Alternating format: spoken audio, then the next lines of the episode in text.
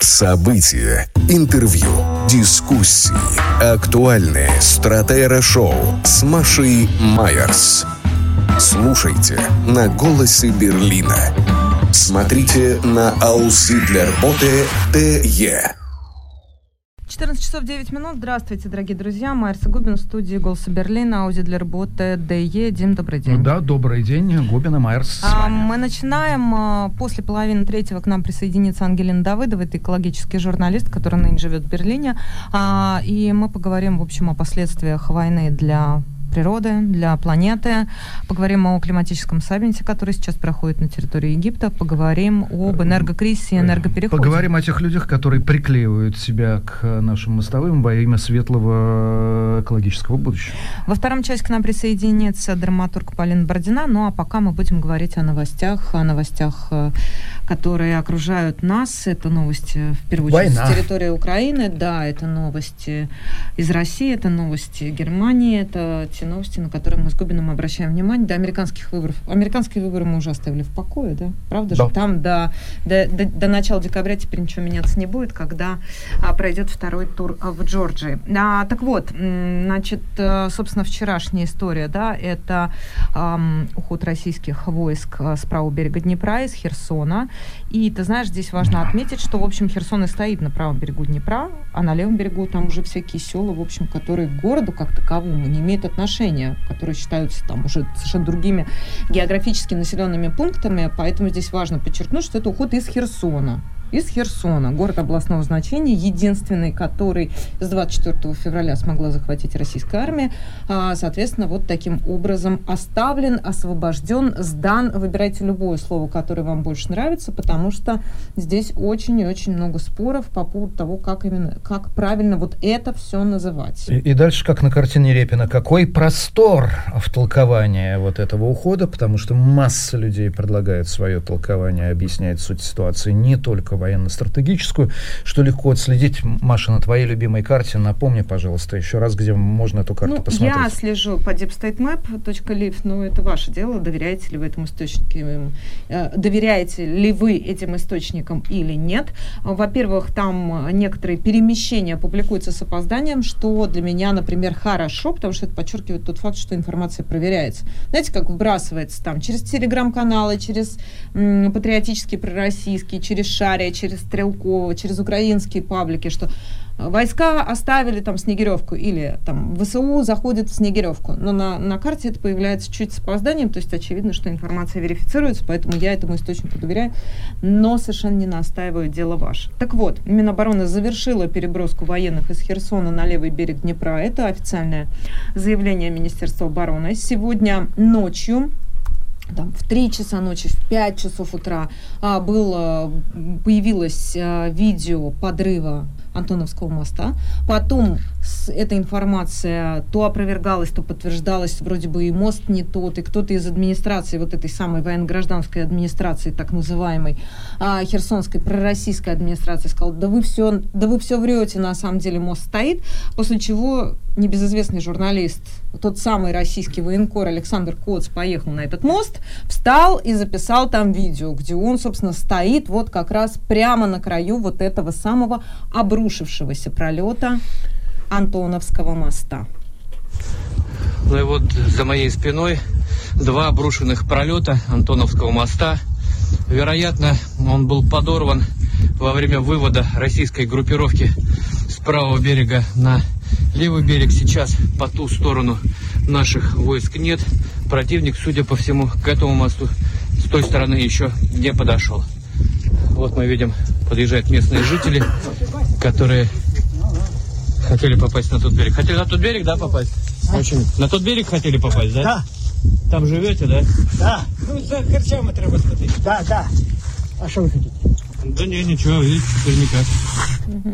Ну вот теперь никак, да. Соответственно, там такой дедушка подъезжает на велосипеде и упирается вот в эту, значит, вот эту пропасть. да, собственно говоря, как, как все это проводилось? Опять вопрос с а, точки зрения организации. Ты знаешь, я, честно говоря, до сих пор не, не, не поняла, не разобралась в том, каким именно, как, какая именно из сторон подорвала мост. С одной стороны, пишут, что это российские войска, которые отступали, он изначально был заминирован, они ушли. Ну, это логично. Когда Украина отступала, тоже взрывала мосты это в буквальном логично. смысле слова. Вторая версия – это взорвать мост раньше, таким образом а, оставив а, российские части на правом берегу и добив их, что, в общем, тоже логично, как ты понимаешь.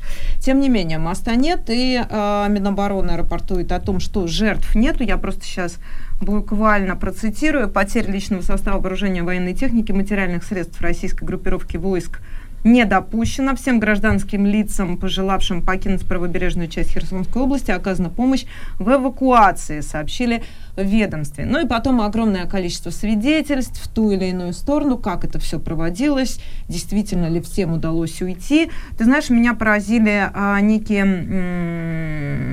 ну, свидетельства очевидицы. Да? Очевидица – это девушка, которая а, там волонтерит в этом Херсоне на правом берегу, и она описывает то, что она видит, и это публикует Шари. Я просто, вот вы поймите, Анатолий, я специально который... читаю как бы с противоположной стороны паблики. То есть если идет критика в адрес российских властей, то бессмысленно читать украинцев. И, и наоборот, если идет к, а, критика в адрес действий ВСУ, то бессмысленно читать российские паблики. Тут надо искать все время как бы вот обратную историю, да, когда а, критика звучит в адрес своих же, чтобы это можно было хоть как-то принять за чистую монету, да, если вы не, подозрев... не, не, не, не предполагаете, что это очередная а, война группировок. В этом смысле некая ирония звучит в адрес комментариев э, Рамзана Кадырова, который говорит о Суровикине. Значит, когда, и, и, и смысл такой, когда генерал Лапин сдал Лиман, а это тот самый командир, который управлял вот Донецкой группировкой, Луганско-Донецкой, вот там вот, где соприкасаются Луганская и Харьковская области, то есть на севере, как бы, да, вот специальные военные операции, как его называют. Он говорит, вот генерал Лапин, позор и так далее, и так далее, и так далее. Смерть предателю, вот в этом смысле. А потом, значит, генерал Суровикин. А с Суровикиным история оказывается немножечко другой. Конечно, да. говорит, какое мудрое решение, какой правильный генерал как он заботится о личном составе, как это правильно, что столько жизней наших солдат удалось сохранить. Ты начала про Шаря, а ты вернешься к Шарю, или ты ну, хочешь, чтобы я зачитал э, Анатолия Шарина, Шария мужским голосом? Нет, это свидетельство очевидицы девочки, которая угу. там работает, и она рассказывает о том бардаке, который творится на правом берегу Херсона, он просто в своем телеграм-канале это постит, это не его рассказ. Меня, и, меня перевозчики меня... на лодках э, да, так и, сильно о чем, о чем идет речь, мосты разрушены, значит, и много сообщений о том, что а, как-то баражируют, да, туда-сюда, туда-сюда моторные лодки, и звук моторов, вот этих самых лодочных, да, он а, наполнил оба берега, потому что люди хотят уехать. И постоянно, то есть в отсутствие, а, скажем так, организованной, центрально организованной, официально организованной паромной переправы и прочим, люди пытаются уйти, те, кто этого хочет. Но поразило меня не это, меня поразила абсолютно история про то, что якобы часть жителей правобережья не знает об эвакуации. Этому есть очень простое объяснение. Слухами земля полнится, но очевидцы подчеркивают, что в городе пять суток нет света, интернета и газет. И казалось бы, откуда вы можете об этом узнать? Да, и дальше. Да, Люди на... просто не слышали заявления властей о выводе войск. А ну, в самом деле как? Э, местная оккупационная, э, оккупационная администрация доводит до сведений жителей, то есть ну вот как, опять листовки на площадях раскрылись? Ну, наверное, есть Кстати, какое-то сарафанное вопрос. радио, но тем не менее людей Сарафанное радио всегда ошибается с фасоном сарафана. Тоже верно. Я хочу сказать, что есть там такой товарищ один, а, довольно информационно активный. Зовут его Егор Гузенко. Это а, доброволец. Это такой, знаешь, а, это вояка. Это молодой парень относительно, но он, ну, я не знаю, ему визуально, ну, лет, наверное, около, вокруг 30. Но это парень, который воевал на Донбассе. И где вы были вот эти 8 лет? Это парень, который ездил в Сирию. Есть, значит, его рассказы о том, как они в Сирию прилетели, как они там, соответственно, в Тартусе, там и сям, значит, как они действовали и прочее. Вот. И, а, то есть его можно идентифицировать. А, он, а, у него есть телеграм-канал, который называется «13», и он рассказывает, собственно, вот он сейчас находится в Херсоне, он рассказывает о том, что он видит, а, что происходит вокруг него. То есть я к тому, что это верифицированный источник. Это точно он. Он записывает с открытым лицом, без изменения голоса, без балаклавы а, свои а, некие заметки того, что он видит, свидетелем чего он становится, как он воюет и прочее. И опять же, а, он рассказывает о том бардаке, который творится в Херсоне, и он, там очень много мата. Там очень много мат. Я сразу вас предупреждаю, мы постарались все это убрать, разумеется, как я выражаюсь, забипить, но, тем не менее, он рассказывает свидетелем, чему он стал. Тринадцатый это название его телеграм-канала, это его позывной. Человека зовут, я еще раз подчеркиваю, Егор Гузенко. Все, что я говорил, случилось. Вот. А, те, кто пытается найти этому оправдание, там, сравнивать это с Бородиной, еще с чем-то, можете смело их послать. Вот. Те, кто сейчас рассказывают про Павловку э, и сравнивают это с Херсоном, тоже можете их послать. Те, кто считает, что дальше все будет хорошо, тоже пошлите их потому что в Крыму роют оборонные укрепления, а в одном подразделении, я не буду пока называть в каком, последний приказ был переодевайтесь в гражданку, как хотите. Но это вот чтобы, ну, поняли весь масштаб, к которому нас планомерно ведут. Тут одни прекрасные люди пишут, «Э, мы вернем Херсон. Подождите, не расстраивайтесь, успокойтесь. Мне админ э, нашего сообщества «Боевой потенциал» говорит э, наш второй админ. А, Ты знаешь... Мы закончили уже? А, э, нужно... Ну, там немножко отрезанный кусок, я просто да, закончу нет, мысль. Нет, э, он ссылается там на второго админа, он говорит, проведи стрим, да, говорит, какой, какой тут стрим проводить, если Бип. я... Бип. Э, я да. буду сейчас Если я буду проводить стрим, то у людей, которым я расскажу, что на самом деле происходит, станет плохо с сердцем, как и у меня, говорит он об этом, и, кстати, видео он потом удалил. Знаешь, Маш, э, просто, я думаю, в количестве бипов на, в минуту или в секунду можно измерять степень бардака, который описывает описывают те, кого приходится забипивать. Вообще дорого я дал, чтобы вместо Егора Гузенко был фронтовой поэт Семен Гузенко, который погиб во Вторую мировую. Помнишь, бой был не, недолгим, а потом глушили водку ледяную и выковыривал ножом из-под ногтей я кровь чужую. Вот где, другими словами, и без бипов был передан кошмар Второй мировой войны, который сегодня Путин хочет нам повторить. Великий историк. А, Станислав Белковский пишет, оккупированные, аннексированные украинские территории, не входящие прямо в состав а, этого коридора, имея в виду сухопутный коридор в Крым, а, могут быть сданы как Херсон, например, север э, Луганской области, посмотрим. Это телеграм-канал э, Белковский, как говорит наш коллега, это одноименный канал, да, есть такой известный политолог, а есть такой телеграм-канал, и, наверное, они между собой не связаны, вероятно.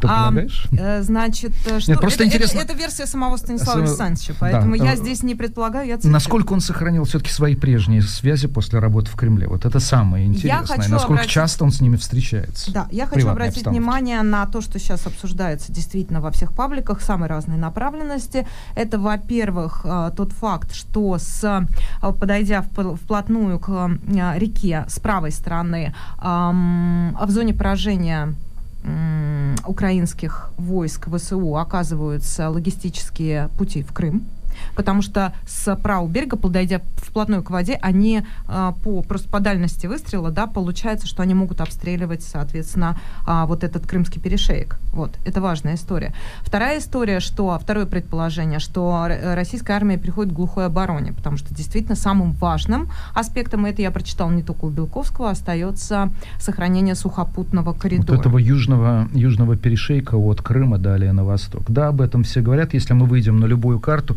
эта идея просто кажется очевидной, да, хотя, повторяю, вот отступление с Херсона это не только военный, э, военный маневр, а он несет огромную психологическую нагрузку. И вот, кстати, Александр Баунов, Карнеги-центр, а многие, наверное, Баунова только узнали после интервью, после огромного фильма, который с ним снял э, Юрий Дудь, Ну ладно тебе. Ну, Нет. ладно, Баунов не вчера родился. Ну, слушай, и, там, и, там, и все там 3 тут... миллиона просмотров. Ну, неважно, хорошо. Ну, хорошо, по тезисам, по тезисам. Вот это уже важно. У него четыре тезиса по поводу Херсона. Первое. Военные неудачи не обязательно приведут к падению режима Владимира Путина. Я кратко их перечисляю.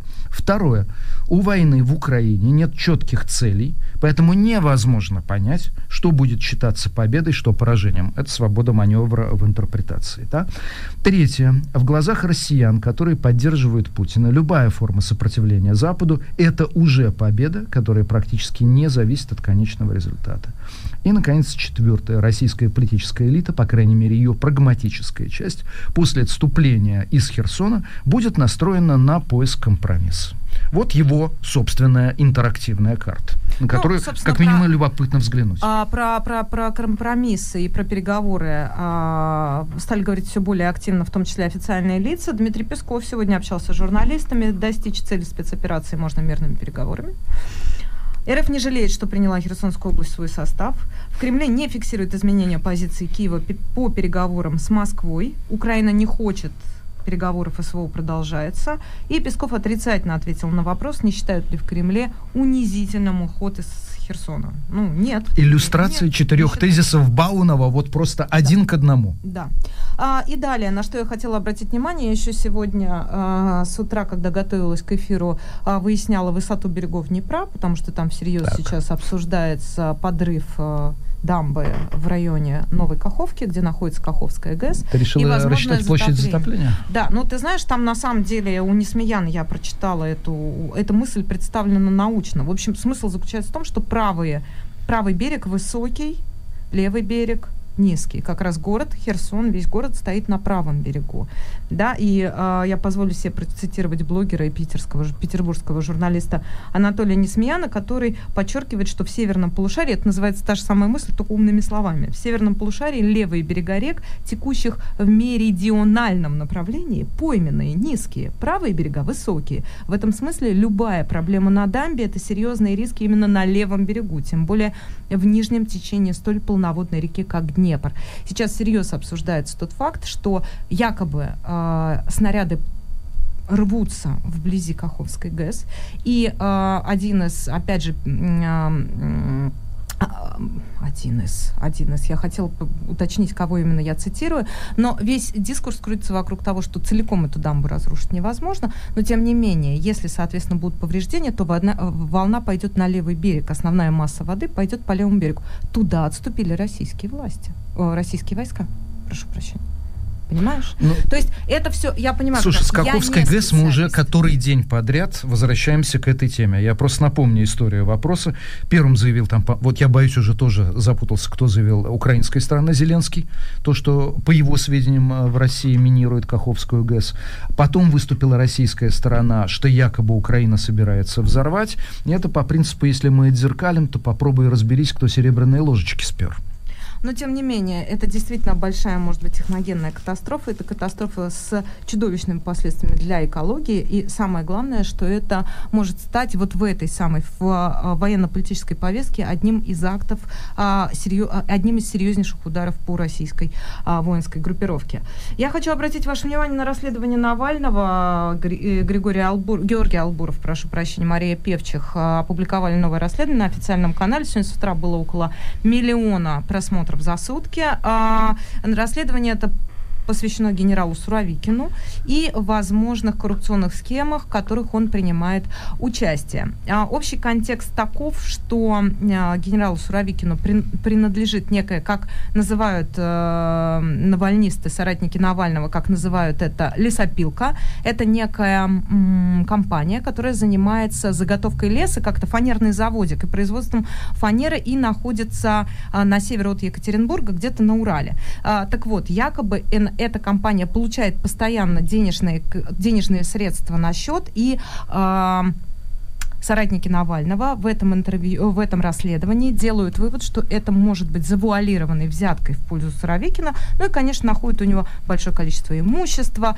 домов на, э, в поселке Барбиха и всяких разных других а, приятных, а, приятных а, апартаментов, которые так или иначе, или какого-то какого имущества, который так или иначе свидетельствует о его а, высоком финансовом статусе. Маша... Ну и одной из главных героинь, прошу прощения, mm, является прости, да? а, супруга генерала Суровикина, Анна Суровикина, которая фигурирует там как одна из основных участниц, и, а, поскольку на нее записано имущество, она фигурирует в документах на эти бизнесы, и она упоминается как выгодоприобретатель, безусловно. А, Маш, тут есть вот какой момент. Мы, мы его частично уже упоминали в том, в том или ином повороте. Да? Вот э, очень многие люди читают, ну, ну он же командующий, но не должно это все быть. То есть то, что расследует Навальный, и то, что на Западе было поводом для скандала, для отстранения от должности, для возбуждения уголовного дела и так далее, в России не воспринимается как криминал. Не-не-не, там такие схемы. Слушай, если Ты бы считаешь, это просто... что Нет, это будет послушай, исключение? Но с дворцом в Геленджике бы, Навальнисты не, не были бы навальнистами, ты пойми. Это не просто высокий финансовый статус. Вот есть генерал, армия, значит... Э, Но маршал во... Жуков на, наворованное возил вагонами. Хоть кто-нибудь это ему там в вину ставит? Там интереснее. Подожди, ну как? Хоть кто-нибудь вину вставит. Ну есть же расследование, есть же книги, есть куча статей по и поводу что? маршала Жукова. Ну ничего. Все равно народный в том герой культе победы, который в нашей стране, в России существует последние 20 лет, конечно, народный герой. И памятник на Красной площади в каком году поставили, я не помню. Но уже явно вот, ну, это же свежий памятник. Скульптора Клычкова, где там, значит, такая где... пом- по помесь реализма и Джакометти, э, судя, судя по Мы той позе, в которой Послушай, если бы речь шла о наворованном, это одно. Если бы речь шла о большой зарплате, да, ну, должен же командующий генерал такого уровня получать хорошие деньги. Это, это тоже как бы один из пунктов. Но там речь идет о схемах, при которых, например, а что я пересказываю это своими словами, давайте небольшой фрагмент послушаем, просто вы услышите голоса, там, по-моему, Мария Певчих, и, может быть, где-то еще Албуров звучит, я точно не помню. Занимается ли фирма СТГ Логистика чем-то еще, кроме добычи сирийских фосфатов? Да, ну вот еще, например, у них есть завод по производству удобрений в Хомсе. Мы его уже упоминали. Еще можно в новостях прочитать, что СТГ Логистика строит пятизвездочный люксовый отель правда тоже в Сирии. Поэтому мы крайне удивлены тому, что эта сирийская, по сути, фирма зачем-то платит огромные деньги нашей знакомой Свердловской лесопилке «Аргус». Где Сирия, а где поселок Восточный, что объединяет вообще торговцев фосфатами и уральскую деревопереработку? Ничего, кроме Суровикина. В Сирии Суровикин и на лесопилке Аргуса Суровикин. В 2020 и 2021 годах в течение полугода СТГ «Логистика» выдавала займы Суровикинской лесопилки. Всего 104 миллиона рублей. Деньги сирийским торговцам фосфатами, конечно же, не вернули. По процентам платежей мы не видим. Чтобы вы понимали масштаб, за весь тот год Аргус продал леса на 82 миллиона рублей. Все, больше ничего они не заработали. А вот еще 104 миллиона им просто капает на счет в виде займа. Там еще в банковских проводках Аргуса есть куча необъяснимых платежей. Вот почему какая-то уральская фирма заплатила 700 тысяч, я понимаю. Эта фирма занимается лесоводством, они заплатили за древесину. А зачем жена топ-менеджера Трансгаза выдает Аргусу кредит 25 миллионов? Хоть убейте, не понимаю. Это больше всего, дорогие друзья, похоже на взятки. Но не в чемодане же генералу деньги нести. Зачем рисковать? Специально для такого и придумали Аргус. Как мы и говорили в самом начале, специальную ширму, за которой можно проворачивать вот такие дела. Ты, командующий группировкой, разбомбил там что-то, месторождение очистил в Сирии, доступ к рудникам обеспечен, охрана армии предоставлена? Отлично. На тебе, Суровикин. Чаевые. Ну да, ну в общем это касается, вот это именно звуковой фрагмент касается службы генерала Суровикина в Сирии, да, он же не случайно его называют Алепским мясником и прочее, да, это действительно серьезные а, разрушения, которые, к которым он имеет непосредственное отношение, поскольку командовал группировкой. Так вот, э, это как раз представлено как некая а, коррупционная схема, в результате которой он получал миллионы рублей на счет своей лесопилки, так называемой, этой самой уральской фирмы по производству фанеры. А, давайте сменим тему, сменим направление. В Германию возвращаемся. Да, и вернемся в Германию. Наша любимая рубрика. Новости, мнения, споры. Актуальное стратера-шоу с Машей Майерс. Слушайте на «Голосе Берлина». Смотрите на Ауссидлерботе ДЕ. Так, э, новости Германии. Тут называется «Знай и люби свой немецкий язык». Как в русском языке, когда учат иностранцы, им показывают, как слово «обеда» можно превратить после обеда. Случилась беда, пропала еда. Ты ли это все съел? Да. Вот в немецком языке, похоже, сейчас прослеживается в современной, по крайней мере, берлинской жизни обратный процесс. Слово «лебен» жить превращается в клебен, приклеится. Поэтому наша любимая рубрика. Из жизни приклеенных. Дорогие друзья, не нужно было сегодня по утру проезжать на машине мимо франкфуртских а, ворот, Франкфуртер Тор. 50 человек экологических активистов вышли на проезжую часть, аккурат туда, где сходятся дороги из Митте, Фридрихсхайна, Лихтенберга, Пренслауэрберга и Кройцберга, еще до кучи. 30 из них приклеились, полиция официально заявила, приклеились к мостовой, э, точнее не к мостовой, к проезжей части. Полиция официально заявила, что на этот раз отклеить их заняло гораздо э, больше времени. Более того, вот деятельность э, нашего любимого последнего э, поколения, Letzte Generation, приводит к тому, что приходится вводить изменения на автобане А100. Вы знаете, вот такие П-образные металлические конструкции, на которых вывешивают направления, там, километраж до населенных пунктов и так далее, и так далее. К ним, если приглядеться на всех трассах, кроме А100, ведут такие лесенки, чтобы можно было взобраться наверх. На А100 начался их демонтаж из-за деятельности как раз экоактивистов, чтобы они не могли забраться э, на верхотуру.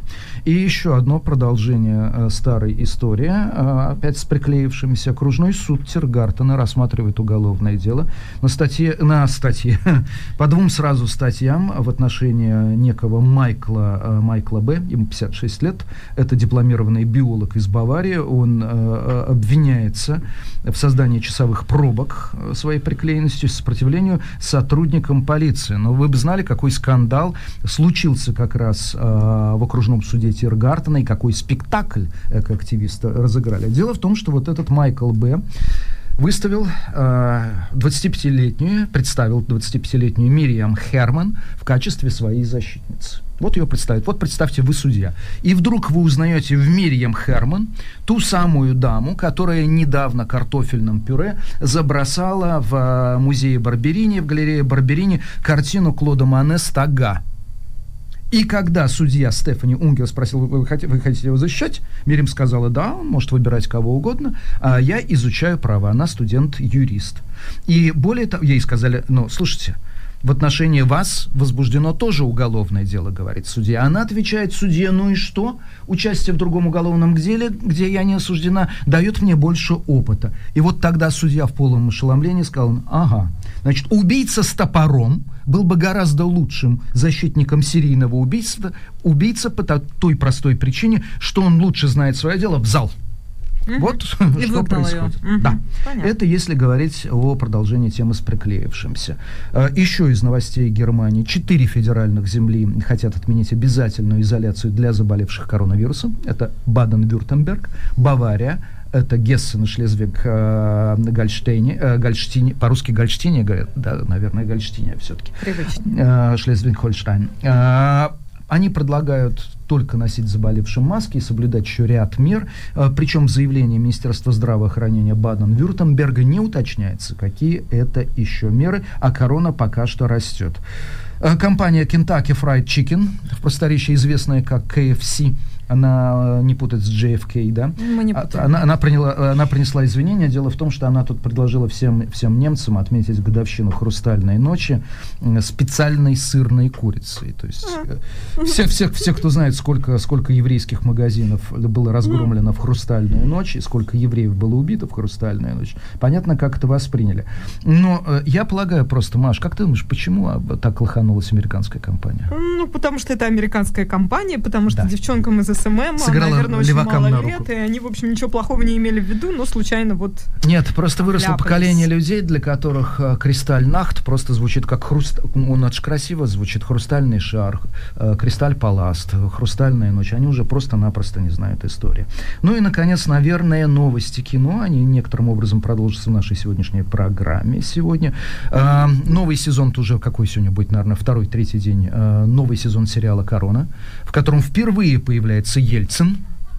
в качестве героя, да, на Netflix. А, впервые, опять же, э, корона не будет дублирована на русский язык, она выходит без русского дубляжа, но украинский язык, э, он как раз полностью сохранен. Это раз. Два. Горячее обсуждение фильма э, «На Западном фронте без перемен», то есть Investon Никс Ноэс, Э, люди горячо разделились за и против. Э, я среди тех... Ты не посмотрела? Нет еще. Советую. У меня нет времени. Э, я не смог досмотреть, потому что это из тех а-ля голливудских эм, крупнобюджетных фильмов, где герой, вот когда он мучается, умирает, вот как, как у Михалкова. Помнишь, там умирает э, солдатик в танке, но ему нужно, чтобы там пока, покажи сиську, да? Мы понимаем, что это клюква развесистая. Здесь не просят показывать сиську, этого нету ремарка, хотя разговоры об этом вдали есть, женщина только на заднем плане, но все герои, в каком бы состоянии измотанности они не были, когда они снимают головные уборы, у них модель, длинные волосы и великолепные модельные стрижки со свежей укладкой. Более того, среди солдатов во время э, Первой мировой войны никто не вертит из махорки самокрутки. Ну, потому что нельзя теперь с экрана пропагандировать Ой, большое табак. упущение. Да? И еще два фильма, которых, э, которые нужно сме- э, обратить внимание. Фатих Акин занимает первую строчку во всех кинорейтингах. Его новый фильм «Золото Рейна», Райнгольд. Догадайся, если там Вагнер, и кто в качестве Вагнера, Маш? Слушай, не задавай мне таких А, загадок. Фатих, Фатих Акин снял фильм, э, это биография популярнейшего в Германии рэпера э, Хатара, который еще иногда Ксатар произносит, он через X пишется. И вот этот фильм э, «Золото Рейна» сейчас на первом месте во всех чартах. Я обожаю Фатиха Акина. Чик, который по-русски называется «Гудбай, Берлин», вообще мой, пожалуй, любимейший у него фильм. Ну и, наконец, на экраны я вам советую, идет в кинотеатрах. Не поленитесь, если у вас русские корни, если вы понимаете русский, посмотреть фильм, который называется «Der Russe ist einer, der Birken liebt», то есть эм, э, русский это тот, кто любит березки. Это фильм снят по книжке, написанной 10 лет назад Ольгой Грязновой. И мы надеемся, что Ольга, ну, вот в ближайшие несколько, наверное, недель, мы надеемся, что она все-таки придет э, к нам в гости. А, давайте небольшую паузу сейчас для того, чтобы пригласить нашу студию. К нам же присоединяется экологический журналист Ангелина Давыдова. События, интервью, дискуссии, актуальные стратера-шоу с Машей Майерс. Слушайте на «Голосе Берлина». Смотрите на «Аусы для работы ТЕ». Продолжаем. Губин и Майерс в этой студии. К нам присоединилась экологический журналист Ангелина Давыдова. Привет, добрый день. Добрый день, спасибо большое за приглашение. Ангелина, нам хочется ваше профессиональное экспертное мнение знать по поводу наших любимцев из группы «Последнее поколение», но и не только тех людей, которые каждый день обливают в музеях картины чем-нибудь, приклеивают себя, перекрывая движение к асфальту на проезжей части. Мы знаем, что 88% немцев, согласно данным опросам, считают, что они наносят тем самым вред экологии экологическому движению, но смотрите, как они привлекают внимание со своими лозунгами «Мы не хотим будущего, в котором наши дети будут воевать за еду и чистую воду». Что думаете вы? Спасибо за вопрос. Я выскажу, может быть, несколько непопулярное мнение. Мне кажется, что все эти Вы акции... тоже приклеиваетесь? Нет, я пока еще не приклеиваюсь. А, мне кажется, что эти акции имеют смысл. Мне кажется, что эти акции имеют смысл. Мне кажется, Так. что эти акции понятны. Я как человек, который занимаюсь э, климатической темой уже с 2008 года и, в общем-то, слежу за развитием климатического активизма с того времени, то есть для меня это все началось не с Греты Тунберг, а началось, в общем-то, намного раньше. И я вижу, как росло это движение, я вижу, как оно развивалось, я вижу, а, что сейчас происходит в мире, в частности, что ситуация с климатом, в общем-то, год от года становится все хуже. А, Внимание уделяется на словах, на деле и действий мало, и денег мало, и там технологии не передают развитые страны развивающимся. И, в общем-то, понятно, почему очень многие молодые люди начинают действительно беспокоиться этой тематикой и пытаются делать что-то, что, ну, так скажем, возмущает общественное мнение. То есть вы богатые и старенькие, вам все равно, а нам с тем, что вы нам оставите жить, да? В том числе. Ангелина, в том числе, а тогда да. вопрос. А, объясни, пожалуйста, а, ты следишь, как развивается этот активизм на протяжении уже там, сколько получается, 14 лет, да? Мгм. А, полтора десятилетия почти. А смысл? А за результатами ты следишь? Можно сказать, что они чего-то добиваются реально? То есть, кроме того, что они пиарят сами себя и все чаще попадают в новостную повестку. Ну, смотри, активизм у нас бывает в разных формах, да. Бывает активизм яркое, активное какая-то акция, люди там приклеили себя к чему-то, люди вышли с транспарантами, люди полетели там на вертолете, что-то рассыпали, ну, разные Или варианты. напали на нефтяную вышку Бритиш Петрол. Ну, это происходит уже много, это происходит вообще уже много десятков лет. Активизм есть, или там, не знаю, какое-то экологическое э, участие общественных организаций происходит в других формах, менее заметных. Например, лоббирование, да, например, так называемая адвокация, какая-то лобби-работа, например, разработка альтернативных отчетов и альтернативных сценариев мира. Это тоже все происходит. А, то есть есть много направлений работы, в том числе активистов. Понятно, что люди, которые не глубоко в тематике, а, видят только вот эту вот как бы яркую, красивую картинку, кто-то куда-то залез, что-то просыпал, куда-то что-то себя прибил. Но есть очень много работы разного уровня. И мне кажется, что в совокупности, конечно, ну, во-первых, тема климата стала намного более важной. Надо отметить, что даже вот в нашем контексте, да, в общем-то, довоенном российском контексте она стала играть все-таки более серьезную роль, чем еще там 10 лет назад. Ну и в целом в мире это, конечно, э, как бы тема становится все более важной. А конкретные действия не всегда проследить можно. Ну, например, насколько климатический активизм в Европе повлиял на то, что Европа взяла на себя те или иные планы по снижению выбросов парниковых газов или приняла программу вот нового зеленого курса, да, которая еще в декабре 2019 года. Наверное, повлияла. Я думаю, что это тоже одним из факторов было. На сколько лет назад нас откинула война? С точки зрения... Или продвинула вперед с точки зрения уменьшения выбросов. Например, по крайней мере, на территории э, той части Украины, где теперь нет никаких э, электростанций. Цинично говоря. Очень большой вопрос. Я сейчас подумаю, как кратко ответить, потому что можно на все это минимально часовую лекцию придумать. Тезисно. Увеличились выбросы, непосредственно связанные с, соответственно, производством, транспортировкой, использованием военного оборудования на месте. Увеличились выбросы, связанные с э, разрушением экосистем, потому что мы понимаем, что любые выбросы парниковых газов где-то выпускает, что-то поглощает. Если разрушаются леса, экосистемы, еще что-то, соответственно, они у нас в худшем состоянии, и это плохо. Возможно, да, уменьшились выбросы, как вы говорите, от больших централизованных ТЭЦ, но чем-то же их заменяют. И если их заменяют на какие-то Кострами временно... подъезда. Если их заменяют на временные дизельные генераторы, а, маленькие, то это не очень хорошая история. Потому что любая, даже самая загрязняющая ТЭЦ, это все-таки централизованного э, снабжения, энерго- и электроснабжения. КПД выше по Да, безусловно. А вот малень... уйма маленьких дизельных генераторов это намного более худшая история. Это мы с вами как бы локально рассматриваем. А теперь давайте немножечко посмотрим глобально. Глобально у нас как с вами какая картина? А, очень многие страны мира, увидев, что происходит и в Украине, и с последующими санкциями, соответственно, против России, как крупного поставщика нефти, газа и угля на мировой рынок, поняли, что надо срочно запасаться. И как безумные начали скупать все это у других поставщиков. Ну, мы видим это на примере Германии, на примере очень многих других стран, да, все пошли к арабским странам, к США, к, там, к Австралии за углем, кому-то еще, все заполняют хранилища. В принципе, ну, почти всем это удается сделать, кстати, кто сказать тоже. Опять-таки, краткосрочно кто-то перезапустил угольные станции. Да, в Европе опять тоже несколько историй есть. Кто-то задумывается атомку перезапустить, хотя из нее вышел. То есть краткосрочно получается, что выбросы вырастут. Уже вот как бы, да, в том числе из-за вот этих решений, из-за того, что все подумали, окей, что-то страшное происходит, надо запастись и надо понять, что мы сейчас что делаем. Но долгосрочно, и тут вот не только я это вам говорю, например, Международное энергетическое агентство на прошлой неделе выпустило гигантский отчет, в котором, в частности, говорится, что да, краткосрочно может быть небольшая коррекция и увеличение выбросов, но долгосрочно тренд на декарбонизацию, снижение выбросов, переход на зеленые технологии, развитие возобновляемой энергетики, в общем-то, это не уйдет никуда. Инвестиции в возобновляемую энергетику продолжают расти. Лидеры тут три ну, региона, скажем так, ЕС, Китай и США.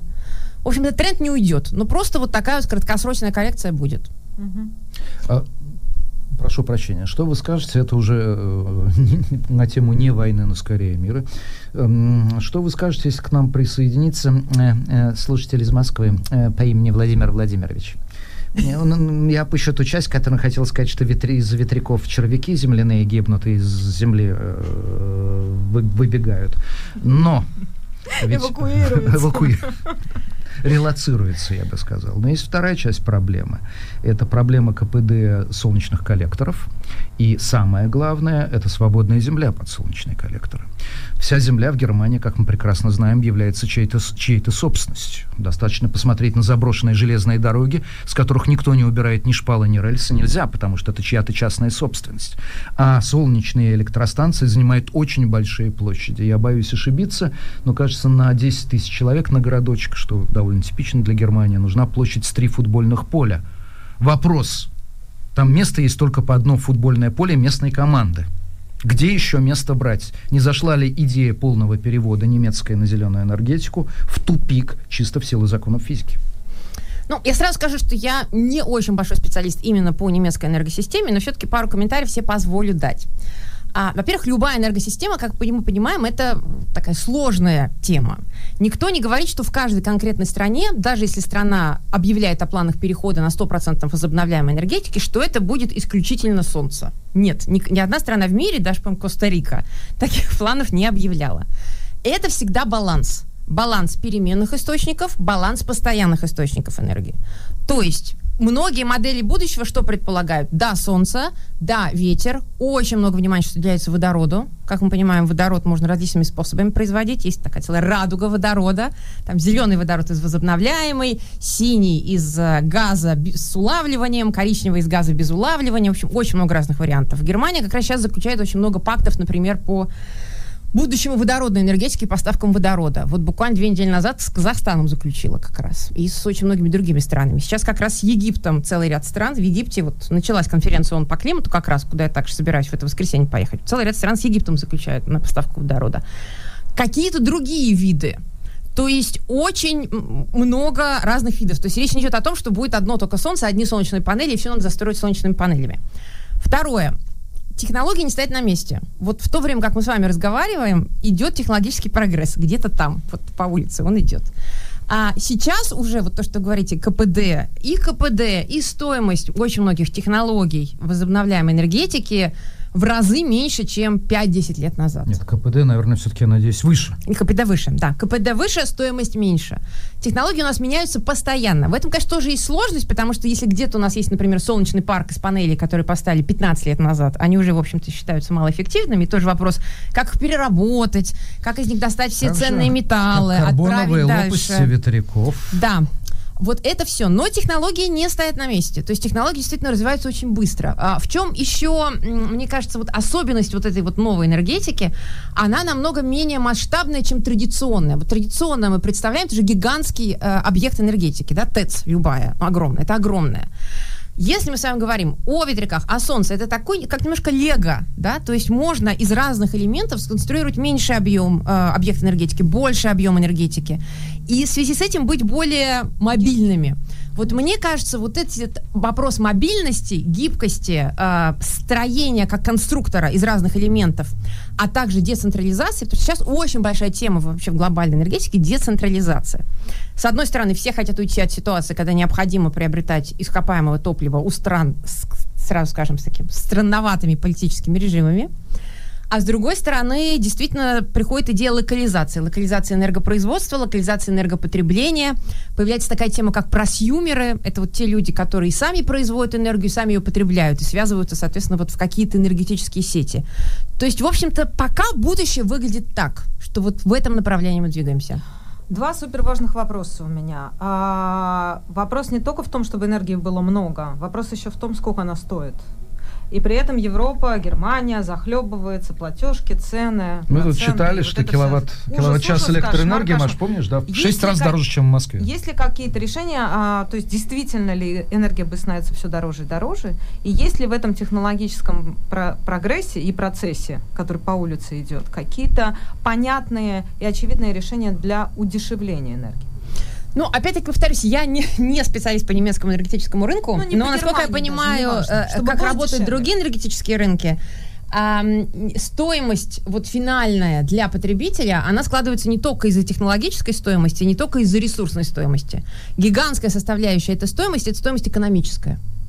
А, например, на том же газовом рынке э, существует регулярно колебания цены, гигантские Конечно. колебания цены.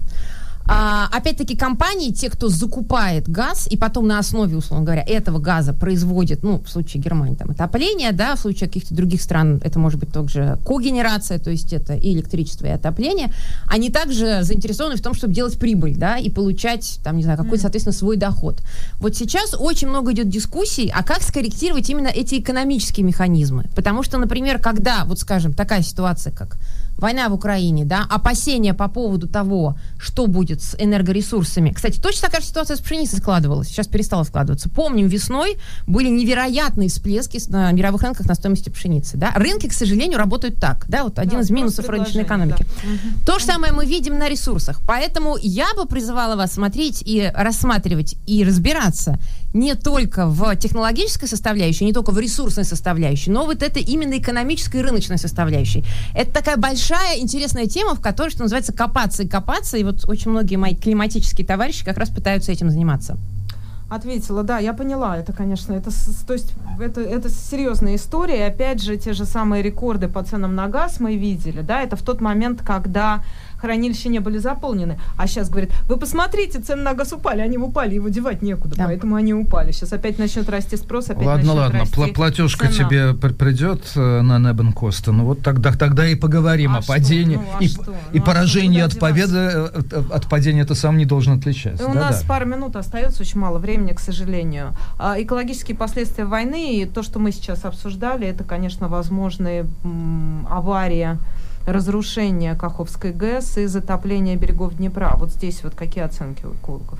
Что обсуждается, чего боятся? Ну, безусловно, многое зависит от непосредственно военных действий, да, того, что проис- будет происходить. Э, Там, если какие-то планы подрыва, подрыв любой ГЭС, даже угроза подрыва любой ГЭС, это, в общем-то, очень страшная разрушительная история, потому что это, конечно, с одной стороны, огромные объемы э, воды, которые несут угрозу жизни и здоровью людей, сопутствующее разрушение инфраструктуры, то есть это может быть там вторичное разрушение от того, что, скажем, вода разрушила что-то еще. В целом по объектам энергоинфраструктуры ГЭС, наверное, самые опасные после АЭС с точки зрения непосредственно прямого разрушения. Ну, надо смотреть, что будет происходить. э, С, эм, возможно, если сейчас все-таки как-то ситуация несколько затихнет, то и в том числе как бы с ГЭС, с ГЭС она также успокоится. Что больше всего, чего больше всего сейчас э, боятся экологи? Что обсуждается как последствия, экологические последствия войны на Украине? Есть так называемые прямые последствия, то есть это загрязнение почвы, причем многолетнее загрязнение почвы, да, которое ни- никуда не денется десятками и, может быть, там сотнями лет. Это последствия бомбежек, последствия разрушения, последствия разрушения зданий, инфраструктуры. Например, очень страшная история разрушения водоканалов, потому что мы понимаем, что водоканалы, где происходит водоочистка и водоподготовка, там очень много химических веществ используются, которые также все разливаются, попадают еще куда-то, попадают в том числе в грунтовые воды. Загрязнение грунтовых вод, ну, то есть вот, вот как бы базово на месте такое. А, и косвенные последствия. О ряде из них мы с вами уже поговорили, да, какое внимание уделяется вопросам энергетики, куда идут деньги, больше ли стран начинают тратить на вооружение, например, меньше на экологию и на климат, и не только страны региона, а вообще другие страны в мире. Если Украина и Россия начинают, например, производить и экспортировать меньше продовольствия, значит, где-то это продовольствие начинает выращивать больше, а может быть, для этого в Бразилии и в Аргентине начинают вырубать больше тропических лесов. То есть все эти комплексные последствия, они, в общем-то, есть, и они обсуждаются. Другой вопрос, сколько мы потратим действительно времени, сил, сколько будет потрачено ресурсов на то, чтобы эти последствия преодолевать. Потому что когда ты видишь эти взорванные мосты, когда ты видишь это огромное количество этой вооружения военной техники, которая остается на полях и просто рано или поздно уходит в землю и именно природе, потом все это предстоит перерабатывать. Ну что, спасибо большое. Экологический журналист Ангелина Давыдова. У меня просьба тогда, а после климатического саммита заходите к нам еще. Мы, Обязательно. думаю, Спасибо за приглашение. только по верхам Спасибо. успели а, дотронуться до основных проблем. Я думаю, что более подробно у нас будет поводы их обсудить. Дмитрий Губин, Маш Майерс. Мы продолжаем. Это Стратера Шоу. Мы вернемся совсем скоро. События, интервью, дискуссии, актуальные стратера-шоу с Машей Майерс. Слушайте на «Голосе Берлина». Смотрите на Аусы для работы ТЕ.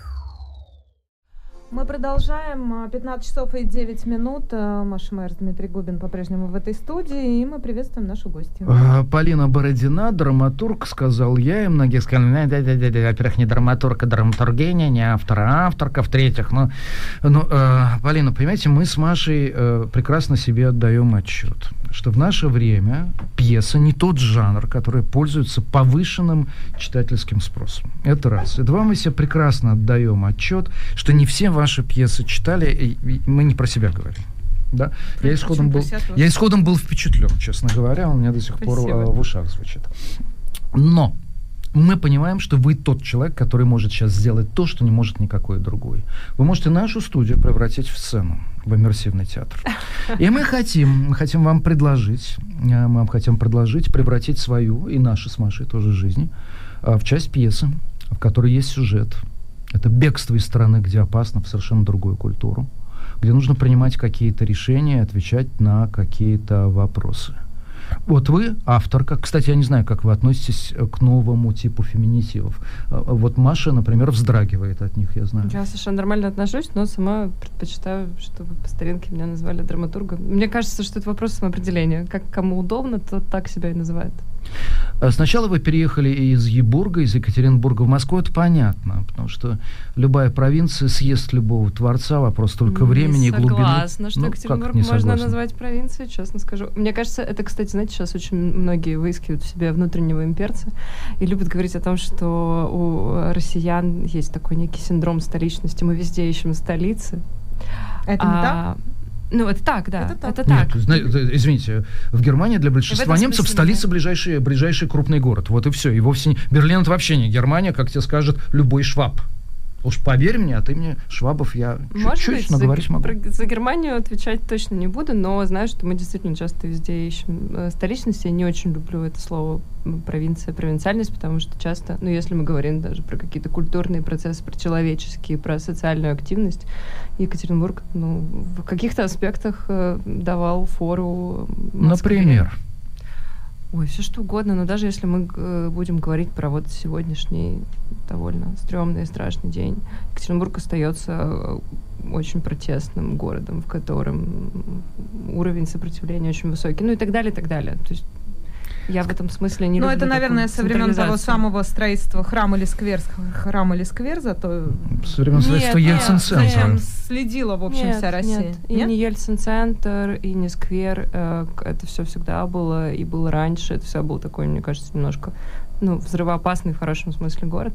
Просто история про сквер стала медийной, и, наверное, Екатеринбург заметили те, кто не замечали. Его заме- заметил э, ведущий пропагандист Соловьев. И вот после этого, да, наверное, он стал мемом. А, Скажите, пожалуйста, что было бы, что стало бы с вами, как с героиней нашей пьесы, если бы вы не уехали из Москвы? Вот к сегодняшнему, э, к сегодняшнему дню. Ой, я не люблю от- отвечать со слагательным наклонением. А мне кажется, что я все больше убеждаюсь, когда смотрю на разные стратегии людей во время войны после 24 февраля, что мы, собственно, есть наши выборы. И а, наблюдая за выборами там друзей, близких людей, я понимаю, что эти люди, наверное, по-другому и не поступили бы.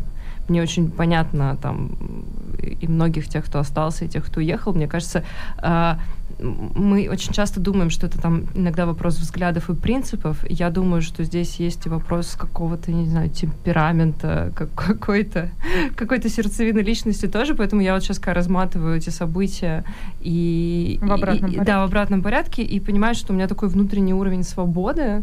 Э, Я настолько не умею жить э, как бы с закрытым ртом, что я не представляю себе какой-то другой вариант. Нет, нет, Полин, вы замылили мой вопрос. Вопрос был О, очень нет. простой. Мы, мы героиню по имени Полина Бородина оставляем в Москве. Любой метод работы, простите. Что значит, вам деваться некуда, вы Нет, дали нет, нет. согласие, дверь заперта. Нет, нет, нет. Нет, все-таки. Полина Бородина остается в Москве. Сегодня 11 ноября 2022 Ну, это года. Кто бы какой-то- вы были? Иноагентом. Против вас была административка, против вас была бы уголовка. Это сад расходящихся тропок. Вы знаете, я могу судить по, только по людям, которые ближе всего ко мне, ну, которых я очень понимаю, э, и, и понимаю э, их выбор именно в ситуации остаться, да, и он мне близок. А, ну, наверное, да, наверное, уголовка, риск уголовки и преследования был бы крайне-крайне-крайне высок.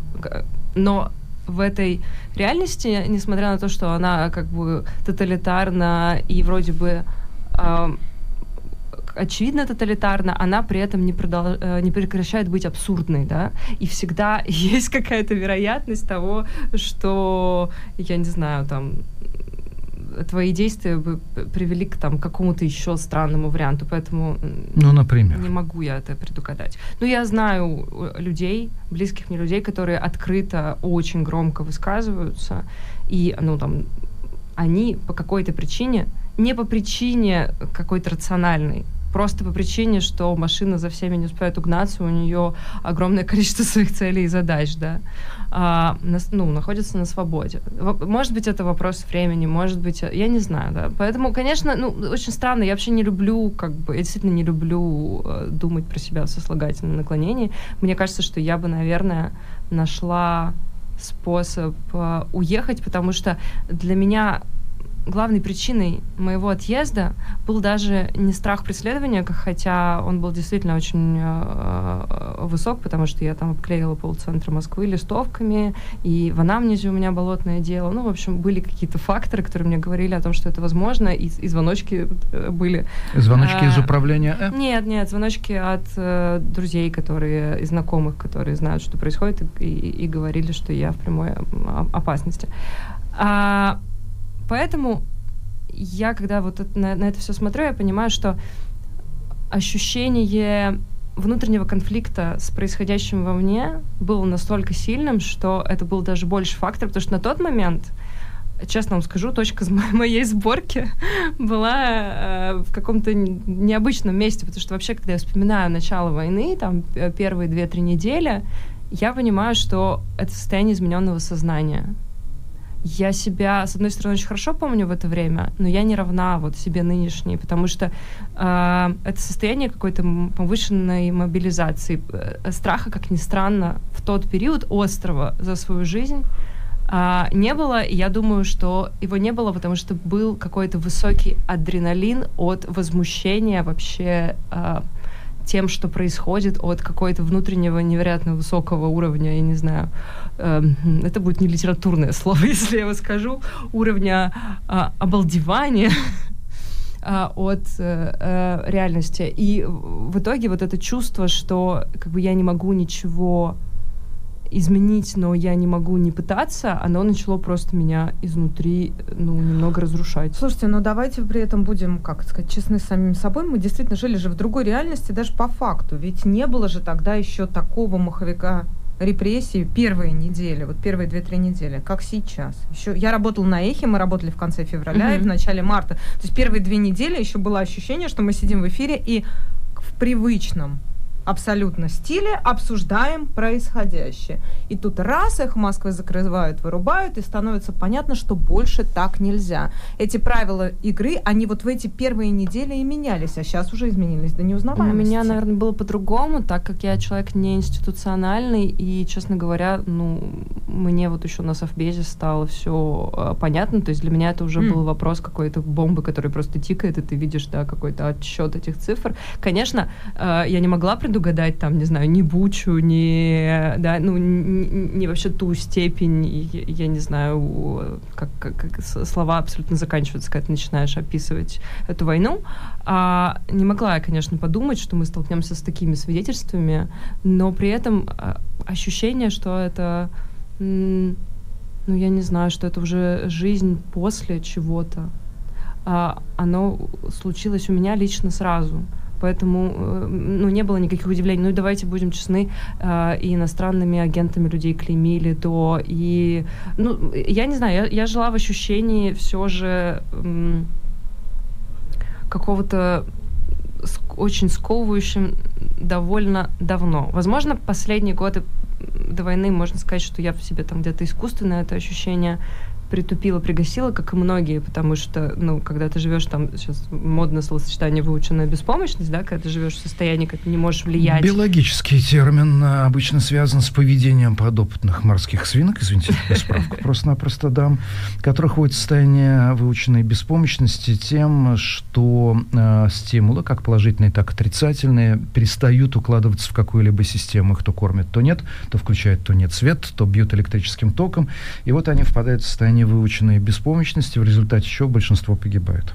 Кстати, классно, я недавно прочитала, что, оказывается, можно вывести то животное, э, на, на собаках экспериментировали из этого состояния. Нужно просто его э, ну, провести, э, скажем так, э, через препятствия, да, через вот э, какой-то барьер, э, за который он даже не хочет выходить, потому что он уверен, что у него не получится, как бы, э, то есть подарить ему тот самый опыт э, продуктивный и хороший опыт, который заканчивается на самом деле э, Успешно. спасает любой бессмысленный опыт, ну, который, однако, субъективно воспринимается как не бессмысленный. Крысы, которые грызут палочку в состоянии выученной беспомощности, имеют лучшие шансы выжить, чем те, которые не догадались палочку грызть.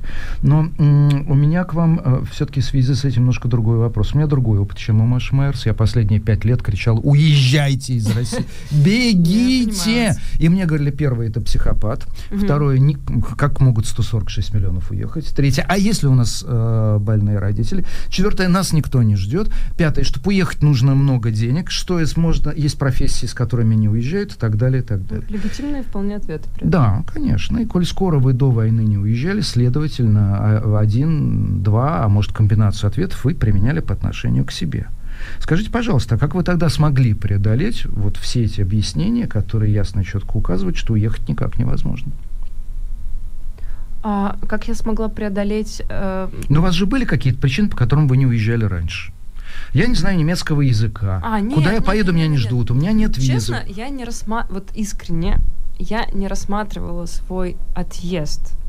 А, мало того, я вам так скажу, у меня в этой жизни уже была миграция, точнее, именно она являлась миграцией, потому что то, что произошло сейчас, ну, это некий другой процесс, можем его как угодно так. называть.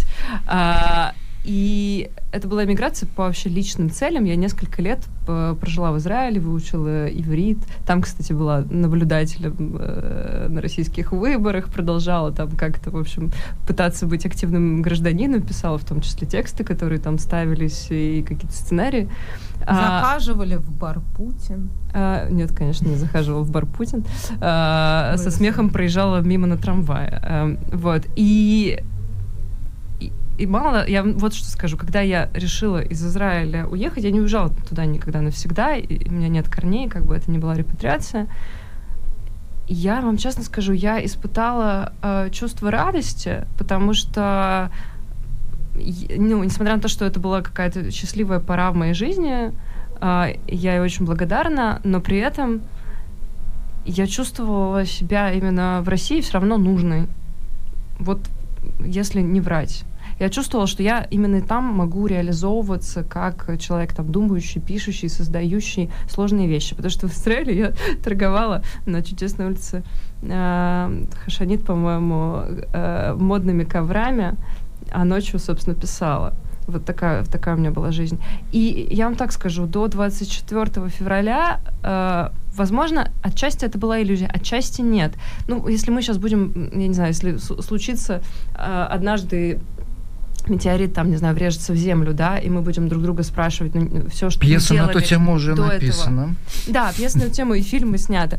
Все, что мы делали для, до этого, было бессмысленно, да, если вот метеорит в землю врезался. Но ведь правда, до 24 февраля у огромного количества людей из самых разных областей, просто даже у помогающих, да все что угодно, у людей был смысл жизни, а, они жили эту жизнь, они, мало того, продолжают ее жить. И не у всех стоял такой вопрос, потому что, ну, действительно, наверное, э, э, я не могу сказать, что это был самообман, потому что лично мне про власть все было давно понятно, но при этом эта власть отдавала нам какую-то поляну. Возможно, ей было просто не до нас, мы были такие, знаете, какие-то смешные насекомые в траве. Вот. И, и мы, смешные насекомые в траве, в этой траве часто делали что-то очень настоящее, совершенно не стыдное и так далее. И, и, ну, вот, вот так. Когда вы себе сказали, все, этой жизни больше нет, трава есть, а жить по-прежнему невозможно. И, собственно, как, как, как вы умудрились уехать? Мне рассказывали какие-то фантастические истории, что это было через Стамбул, что это там... В общем, почти Собчак, уходящий от погони. Ой, нет, нет, пожалуйста, это странное сравнение. Я думаю, что я думаю, что как раз у Ксении Собчак все было довольно легко. Мне так кажется. А, да, слушайте, нет в этом, конечно, какой-то э, невероятного вестерна, э, но было, наверное, дело так. Я перед своим отъездом дошла уже до какой-то такой степени внутреннего конфликта, что начала с людьми на улице говорить о войне. Э, выглядела я, наверное, немножко как городская сумасшедшая. Хотя я искренне старалась это делать а, вежливо и насколько, ну, на, на, насколько вообще это возможно адекватно, но я думаю, что, конечно, все равно в той реальности, когда как, как бы то ни были закрытые люди, это было и тогда, и есть сейчас, они все равно принимают некие сигналы. То есть, мне кажется, даже те люди, которые, да, поведение и жизнь которых не изменилась, это же вопрос какой-то невероятных психологических защит, но я больше чем уверена, что если они про это не хотят думать и так далее, все равно какие-то сигналы а, до них доходят, и все равно вот какое-то их что-то внутреннее, нежное, розовое, сермяжное, оно там что-то шевелится и что-то чувствует. Вы считаете, что городской сумасшедший, в роли которого вы тогда, несомненно, для них появлялись, способен что-то пробудить э, розовое, нежное Нет, слушайте, нет, это была история про порыв, это не, был, не была история, но это была просто история про то, что нужно что-то делать. Вот каждый день нужно что-то делать. Вот Приви- сегодня... Приведите, прошу прощения, что я вас перебиваю. Да. Прям вот пример одного из диалогов. Вот вы подходите к человеку и говорите, вы знаете, что идет война. Что он вам отвечает? Мы же говорили, здесь будет пьеса. А, очень часто люди отвечали, что что-то вроде как бы везде всегда идет какая-то война. А дальше как диалог развивался? Вас посылали, вас жалели, вас... Нет, э, меня не жалели, я не выглядела, мне кажется, жалко, я, наверное, выглядела... От вас пытались отделаться? Пытались, конечно, отделаться, потому что любой человек, как, я как человек с большим опытом документального театра, знаю, что это самое как раз опасное, когда ты находишь собеседника в живой среде, он всегда воспринимает тебя сначала как человек, который пытается тебе впарить пылесос, например, да, или, я не знаю, что-нибудь такое. Поэтому, конечно, ну и вообще, надо сказать, люди в России, они э, всегда были именно вот э, в каком-то пространстве городском э, скорее чувствуют опасность, нежели безопасность, да, то есть если какой-то странный человек тебе подходит, я думаю, это связано, конечно, с тем, как устроено наше там государство и общество, это всегда какой-то доля Ну, риска. провокатор. да, это какой-то провокатор, что Конечно, он меня хочет. приходите, начинаете говорить Может на быть, политические он темы, говорит, за да. которые Я- сажают Я это все прекрасно понимаю, по- э, понимала, поэтому я как-то старалась чисто психологически их расположить, чтобы они почувствовали, что я там, я не знаю, не тайный агент, хотя, конечно, никаких э, козырей в кармане, чтобы им точно это доказать, у меня не было. И с кем-то там удалось поговорить, но в основном, конечно, разговоры были короткие, но мне это нужно было просто для того, чтобы почувствовать, насколько люди вообще готовы на эту тему думать. И я поняла, что да, наверное, в моем пузыре на эту тему думают все, а на улице э, люди не готовы об этом думать. И это настолько не сочеталось вообще с каким-то моим внутренним криком. Э, Я сейчас никого, я даже так скажу, из этих людей не осуждаю. Э, У меня это вызывает какой-то ужас. Ну, наверное, уже не осуждение. А почему вы должны их осуждать, даже теоретически? А почему Конечно. вы... и- А у меня другой вопрос. А почему вы их Но не нет. осуждаете? Ну, просто потому что странная, наверное, штука, вот эти все разговоры как, про, знаете, меру там вины и ответственности, но мне искренне кажется, что все же мера ответственности всегда больше на тех, кто, у кого вообще был э, ресурс и привилегия э, думать и вести какую-то рефлексирующую жизнь. Потому что если мы возьмем э, будни какого-нибудь, я не знаю, шахтера, да, какого-то человека, Ну, не который... Не, почему? Я, кстати, совершенно не упрощаю. Я просто ре- реально с шахтерами в в своей жизни общалась, потому что делала документальные спектакли про маленькие города. И что, они не рефлексирующие личности? А, нет, дело не в том, что они не способны на это, просто дело в том, что у человека так выстроен день, что ему просто не хватает, у- ему тупо не хватает времени иногда и ресурса на то, чтобы и реагировать иногда на что-то, потому что его жизнь и так полна, в общем, вызовов. И в России огромное количество лю- людей живет реально а, довольно сложной жизнью, Но не так. имеете ли вы в виду, что в свободное от работы время он сидит на диване, как Светла... как он, Светлаков, пьет пиво, ест чипсы и смотрит футбол? И поэтому... Не в том смысле, что у него нет от- времени на отдых, а в том Мне, смысле, кстати, что он его тратит что- не, на, не на рефлексию, не на чтение новостей, не условно говоря, не на просмотр расследования команды Навального. Так это же как бы связано, понимаете? Иногда человек с- у- смотрит в этот, в этот телевизор, который начинает всасывать твое сознание, просто потому что, ну, в общем, больше ничего особо другого не предложено, вот конкретно в его маленькой реальности, не в какой-то внутри там кольца московской, питерской, какой-то екатеринбургской э, в определенных местах, а в конкретно его. И, и при этом именно этот контент, он э, ну, так устроен, что он требует минимальной включенности тебя. И это вот такое, как грызть семечки, понимаете, такое. И вот у тебя так по спиральке тебя начинает... нет более рефлексирующего занятия, чем грызть семечки. Как раз можно б- успеть передумать о всех Ну, судьбах человеческих. судьбах мира и прочее. э, русской медитации. Но, понимаете, в таком случае, я прошу прощения, может быть, это слегка как-то притянуто за уши, но у меня почему-то возникла ассоциация с делением русских на хороших и плохих. Ой, я терпеть не могу это. Да, но с одной стороны есть вот мне. эти самые рефлексирующие, как вы сказали, Москва, Питер и люди из нашего информационного пузыря, а есть где-то шахтеры, которые вот всосывают Нет, это же не про деление. Если бы я была в обстоятельствах этих людей, я думаю, что, скорее всего... Ну, честно, вот мне, например, про то, что сейчас происходит, больше всего объясняют даже не какие-то политологи, ам, аналитики, которые занимаются, не знаю, политикой и поведением больших социальных масс. А я думаю, что социальная психология вот лучше всего э, работает в данной истории, когда просто смотришь на, не знаю, открываешь какую-нибудь книжку э, Канемана, который получил Нобелевскую премию, да, который описывает огромное количество там психологических разных экспериментов и над людьми, да, вспоминаешь просто эксперименты 20 века, в том числе, которые были инициированы а, после нацистской Германии, и понимаешь, что, блин, вот человеческое сознание дает определенные сбои. Стрэнфордский тюремный, конечно, да. На- да, в частности, Зимбарда. и еще, знаете, еще был какой классный, сейчас вспомню, как называется, эксперимент, кажется, Ми, Стэнли Милграм, Милграм Да. с электричеством, которого Да. не было, когда на твоих глазах якобы от повышения тобою уровня удара электрическим током человек мучился, но тебе говорили, это важно, это в интересах науки. Да, и там было очень интересно, что, собственно, те, ну, ам, кого наблюдали, им говорили, что вы помогаете нам в эксперименте, а фактор, да, ко- который позволял этим людям нажимать на вот эту кнопочку, которая якобы убивала там кого-то уже, фактически убивала от тока, а, им просто приказывали это некие люди в форме, вот эта вот власть э, людей, я не знаю, там, с бейджиком, а, слово, сказанное как бы экспертом, оказывалось выше, чем... я не А вы знаю. понимаете, ну, то есть эти книги, они были написаны там какое-то количество лет или десятилетий назад. Эти эксперименты да- были проведены довольно давно. Не, Канеман это очень свежая история. Ну, Неважно, я имею в виду э, те же самые эксперименты 20 века, и то, что вспомнил мой коллега Мгм. э, Дмитрий Губин. А вопрос мой к тому, что появились ли какие-то, появляются ли какие-то новые ответы? Ну, помимо того, что уже было исследовано, о чем мы прочитали, мы это поняли, приняли к, э, к размышлению, но что мы можем, какая добавленная стоимость сегодня, там, сколько-то лет спустя, неважно, с некоторых экспериментов 100 лет прошло, с некоторых 50, а некоторые только Я вчера вам были так скажу. Я, кстати, реально искренне не занимаюсь ответами. Хотя мне, конечно, интересно читать про подобные эксперименты, но моя профессия, мне кажется, скорее в том, чтобы задать вопрос и в этом вопросе находиться. Хм.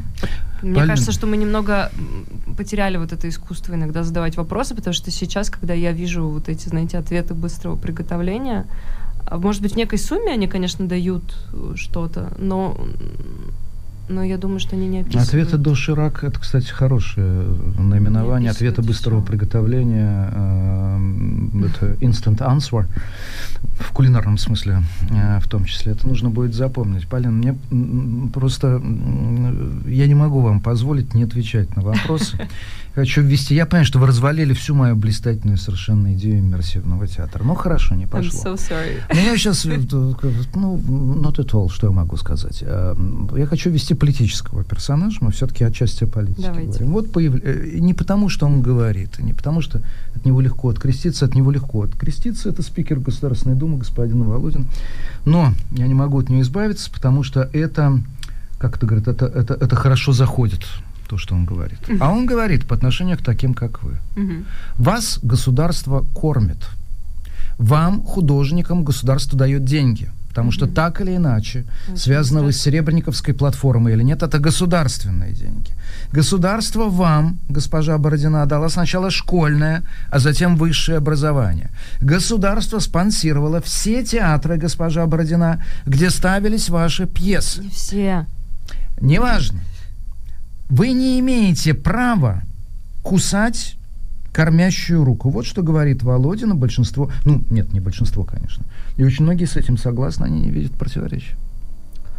Ох, а Володин просто, видимо... Ну, слушайте, я, я, я, я думаю, что то, что я отвечу, вас не удивит, потому что что-то мне подсказывает. Как знать? Что вы думаете так же. А, во-первых, ну уж не, не деньги. Это, ну, что такое государство? Знаете, вот у, у Платонова было, по-моему, что-то такое хорошее в его писательных конструк... э, конструктах, когда он там что-то такое описывал. Знаете, как государство становится уже как будто бы неким одушевленным чем-то, каким-то, э, я не знаю, как, как, как, как каким-то существом, которое ходит и пожирает все вокруг. А, да, это ведь, в общем, наши деньги, и мы члены этого государства, и мы платим налоги. Во-первых, это уже, мне кажется, это одна логика. Ну, эти люди действительно присвоили себе все. Как можно присвоить себе страну? Невозможно присвоить себе страну. А, невозможно присвоить себе все налоги граждан и так далее. Но это очень известная какая-то да, риторика для того, чтобы, собственно, создавать ту самую там цензуру. Сейчас я тут недавно видела запросы. Немножко смотрела кусочек разговора любимого и нынешнего министра культуры с, значит, партией. Они там как будто бы ее даже журили. Нынешний что... министр культуры, это вон подруга Маши Майер с э, студенческих лет. Ну, это просто моя одногруппница. А, Мы да? вместе. Ничего себе. И, кстати, вы знаете, когда она только пришла к своей должности Э, ну, ну, я здесь на правах, я не знаю, зачем ты это делаешь, Дим, я на правах... Я просто Ой, разглядел нет, твое выражение лица нет, по словах а нынешнего министра я культуры. Я не, не могу это комментировать. Я, я единственный, Нет, я единственный комментарий, как, который я могу дать в этом случае. Кстати, а, Оля Любимого, Ольга Борисовна, действительно не единственный министр, которого я знаю лично. Ну, так сложилось, потому что люди моего поколения сейчас, в общем, пришли во власть. И а, чуть раньше это было невозможно, а дальше, может быть, я буду вообще со всеми министрами Я думал, что, что сейчас вот. у власти люди старше, чем даже я поколение. Ну, Власть никогда не отдадут. Ну По-разному, ну, да. И я просто могу сказать, что единственное, что я фиксирую, а, что большинство из тех людей, а они разные во власти, их много, и они разные, это же не монолит, это разные люди, они, в общем, не самостоятельны точки зрения непринимаемых решений, не да, транслируемой ими идеологии, и а, не мне вам говорить там о это том, понятно. что какими-то морфозы мы наблюдаем в фигуре нашего прекрасного экс-президента, нынешнего зам главы Совбеза, или в той же э, эволюции, которой прошел министр Лавров, да, правда же? И в этом смысле остается еще как-то в стороне немного экономический блок, за которым я слежу. Ну, более то, что пристально, Греф да? заявил сегодня, э, что мы живем в какие-то великолепные, яркие, он сказал, блестящие времена. Неправильно, он сказал не великолепные, он сказал интересные Интересно. времена. А, жить стало лучше, жить стало веселее. Он не сказал не веселее, не лучше. Тут я не могу с ним даже поспорить, вот потому что, думаю, что времена действительно интересные. Понимаете, и обратите внимание, поскольку мы, это уже совершенно такая политическая история для политологов, которую, наверное, стоит обсуждать, но в другом формате, ведь обратите внимание, кто-то молчит, кто-то отстранен, кто-то перемещен. Я имею в виду вот это вот, да, вот конечно, этого Левиафана, который кажется разные. единственным таким вот цельнометаллическим чудовищем, а на самом деле у него там огромные процессы происходят. Нет, да, внутри. я думаю о том, что если бы, знаете, сейчас э, прекрасный сериал «Карточный домик», да, что-то вроде него сейчас бы писалось про сегодняшнюю Россию. Понятно, что в данный момент, наверное, мы можем только фан- фантазировать. Возможно, когда-то э, приоткроются некие да, двери, появятся некие личные истории. Я думаю, там будет много в том числе интересных и противоречивых э, личных историй. Но важно зафиксировать одну простую вещь, о которой просто очень часто и очень много говорит Алексей Венедиктов, что санкции, как инструмент воздействия на российскую власть, он сплотил этих людей вокруг Путина, потому да, что им некуда правда. деваться. Ну, отчасти я согласна с вами. Я слышу это, знаете, э, у меня интересное такое открытие после начала войны. Я в Турции познакомилась с несколькими иранцами, вдруг обнаружила, что мы так классно понимаем друг друга. Э, раньше я просто не думала про иранцев, ну, в общем, их просто не было, наверное, в моем поле. Я не думала про них как про, не знаю, собеседников каких-то важных для себя. Ну, я думаю, вы с ним просто не встречались Я просто с ними, да, физически действительно не встречалась, и про Иран был некий, наверное, набор там Клише. стереотипов, как, как, всегда это бывает, когда вот у тебя еще запикселенная не- некая территория.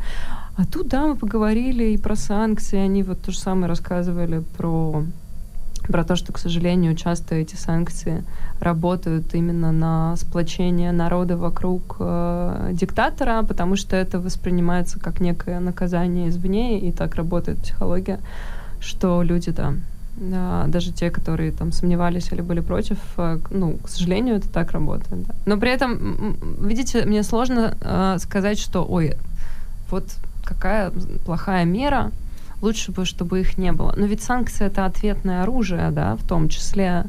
А, я не, не представляю, что, что бы еще могло быть, да, каким-то ответным оружием в борьбе Ну, за Украину. Я думаю, это что сложно. просто-напросто в этом сложно. смысле нынешняя российская власть так сильно достала европейцев в том числе, что просто нежелание с ними иметь дело, садиться за один стол, там, пожимать им руки и так далее, оно привело к тому, что проще всего построить стену, как это делают там поляки Мгм. сейчас на границе Калининградской области, и сказать, ребят, если вот, вот, вот вы про это, вот сидите там сами, разбира- уходите с Украины, стройте забор, катайтесь на ладах, не нужны вам наши Мерседесы, не нужно вам наше кино, не нужны вам, вот там, условно говоря, какие-то люди уехали, кому удалось, да, в том числе вы, в том числе я, ну там нас могут принять, а могут вообще на самом деле и, э, что называется, отшить, простите, да, как это происходит там сейчас в странах Балтии то же самое. Но я имею в виду то, что в этом смысле никакого сочувствия там или еще что-то мы не вызываем там, ну а вот вы разбирайтесь сами, это так работает тоже. То есть санкцион- санкци- санкционная логика в этом тоже прослеживается определенно. Да, не хотят наверное. они с нами возиться, понимаете? Ну вот это самое. И скоро нам нефть ваша будет не нужна, и газ вам ваш нам не будет нужен. Ну, в некотором роде э, мне бы даже хотелось, чтобы этот э, день приблизился, потому Да что он- мне ну, он э, придёт, диктатура понимаете? действительно и, и не только российская, та же иранская, действительно на этой нефтяной там игле Ну, он сидят. придёт, Щас, щас, понимаете? щас я Быстро спою. или медленно, но он Тум, туду ту тум и голосом Штирлица, да, Ефима Капеляна. Значит, где он этот день, в каком календаре, как знамя он олеет. Полин, мне хотелось бы вернуться к идее, как мы, мы ушли в политику, а мне хочется вернуться к тому, что является объектом вашего наблюдения, то есть человек, его поведение. Вот вы начали, вы упомянули слово «разные стратегии поведения». А, поскольку вы драматург, писатель, у вас могла быть модель поведения, которая называется Паустовский. Паустовский человек политически нейтральный. Это, знаете, он Паустовский, который писал про красоты Мещера, там, ну, ну, замечательно. Ты думаешь о Паустовском, пока не открываешь его повесть о жизни. И вот там начинается такое, что архипелаг ГУЛАГ отдыхает. Потому что те заметки, которые он вел для себя, и которые только по оттепели были опубликованы, и то частично, они крышу сносят гораздо больше, чем, чем прямое обличение. Почему вы не избрали эту стратегию Паустовского для себя? Ну, потому что у меня есть стратегия Полины Бородиной, наверное. Я думаю, что не стоит брать вообще ничьи стратегии, стоит, скорее всего, изобретать свои, это раз. А два, а, ну, в чем заключается, да, стратегия Паустовского? В том, что он был честен, условно, наедине с собой Да. за писательским столом, но Да. при этом продолжал жить в той реальности. А, Но не выступал на писательских собраниях. но не выступал на собрании. Ну, я, я это как бы понимаю. Я вообще человек, драматургия делает из тебя человека, э, у которого понимание растягивается до бесконечности. Э, Понимать я это понимаю, но я бы так никогда не смогла. Мне кажется, это вопрос еще какого-то личностного темперамента. У меня бы, знаете, просто в одном месте постоянно зудело. Ну, вот я просто знаю себя. Одно дело зудит, другое дело э, найти мазь против зуда. Как вы вообще умудрились уехать? Мы знаем, какие проблемы. То есть Да вы ладно. появились здесь осенью. Ну как, да ладно, знаем. Ну как? Ну я смотрите, я уехала в Турцию а, еще в марте. Причем приняла решение ровно за один день. То есть, честно, до этого э, мой план э, на каждый день заключался в том, как я буду протестовать против войны, что я сделаю, чтобы ее остановить сегодня. Серьезно, я не шучу. Это не то, что я там думала, что какая-то там э, всесильная. Ну, просто э, такой был какой-то внутренний заряд.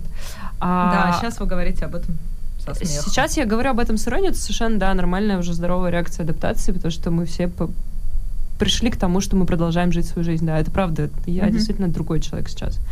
А, но это какое-то было очень ценное время, когда ты максимально обнажен и максимально честен с собой.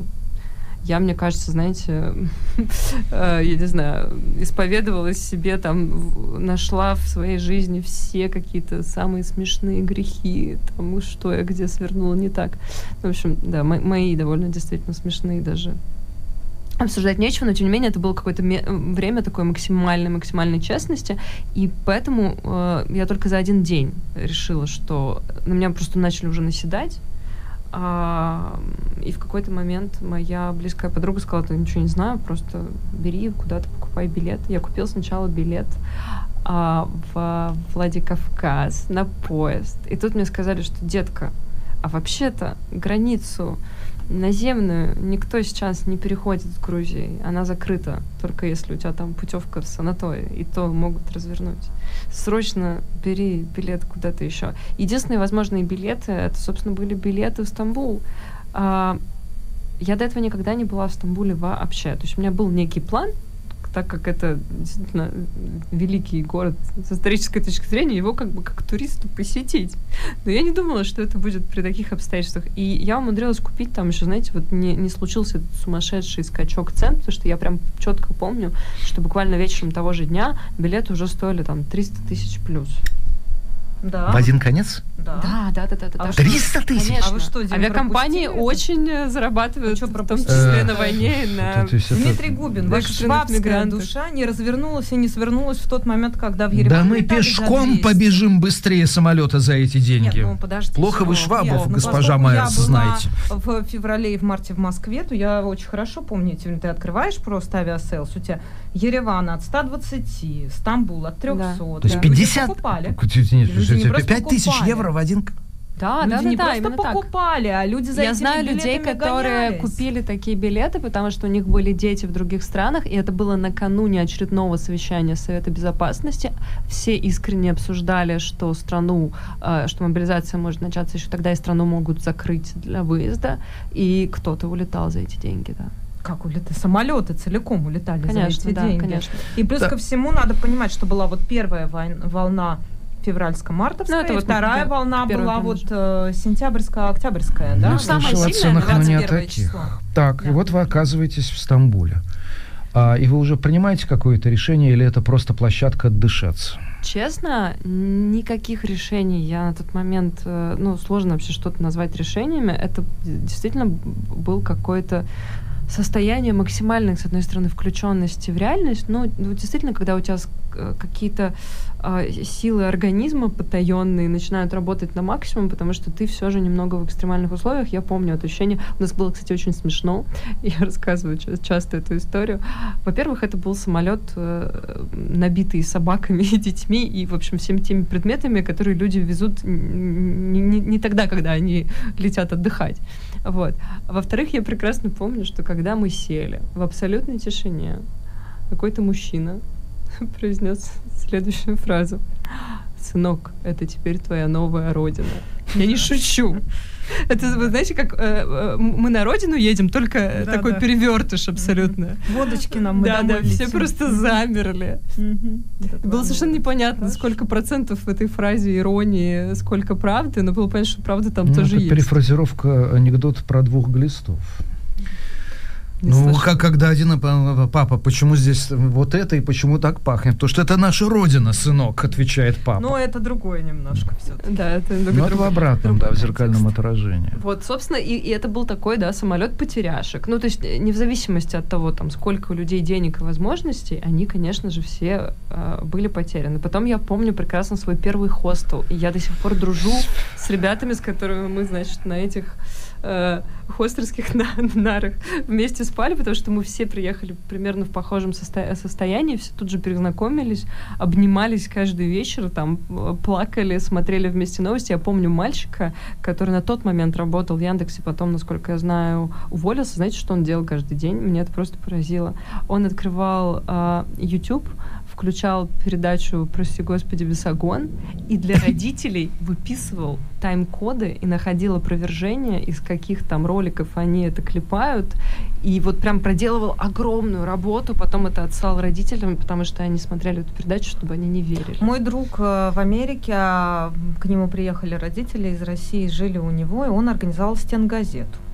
Он внизу, у него большой дом, повесил, значит, панно и кнопками распечатывал им, прям распечатывал и кнопками им каждое утро, ну, поскольку они люди пожилые, их там ютубом не накормишь, он им, значит, распечатывал статьи с Медузы, распечатывал фотографии. Да, Медуза же сделала печатную версию. Распечатывал, значит, эти самые сообщения с телеграм-каналов и каждое утро это менял. Он стенгазету сделал. Ничего себе. Абсолютно серьезно. Дорогая мама, Просто как для- мне повезло с тобой, спасибо. Для родителей. Вам для повезло. родителей. Если вы так говорите, вам повезло. Вы знаете, я все хочу подобраться к тому, что э, мы понимаем, что это действительно драматические события вашей жизни. Они могут быть драматические со знаком плюс, со знаком Наши, минус. наши, мне кажется. нашей жизни, да. А, что у вас находит отражение в литературе? В вашей, в вашей драматургии? Какие сцены, какие герои? Что вы пишете? Как вы это осмысляете? Или, скажем, чтобы Текст. из увиденного вы бы... в- ну, Может быть, уже? Как, как Чехов, да, там записал, записал в блокнот. Мы не используем сослагательное наклонение. Ах, да, прости. Надо сказать, э, сейчас я нахожусь э, в очень интересной стадии. Я, с одной стороны, разрабатываю... Мне повезло, наверное, потому что я всегда была автором, который пишет и а, пьесы, в общем, ну, что называется, фикшн, да, и, и который делает нон-фикшн. То есть у меня есть документальные... Театр Док, прежде э, всего. ну, я работала, да, в театре ДОК, в частности, и не только, и э, просто делала огромное количество документальных проектов. А, и это такая моя одна субличность, потому что это тоже требует там большого умения, таланта, но он немного другой. А вторая история — это фикшн. Если говорить про фикшн, то я нахожусь, мне кажется, в состоянии накопления, потому что лю- любой автор — это такой, да, бесконечный блокнот, а, и ты, конечно, фиксируешь все, что с тобой происходит, а, какие-то там ну, бесконечно фиксируешь все, что слышишь на улице, все, что видишь в пабликах. У меня там есть э, для себя там секретный созданный канал в Телеграме, куда я там все, в общем, отправляю, и он регулярно пополняется.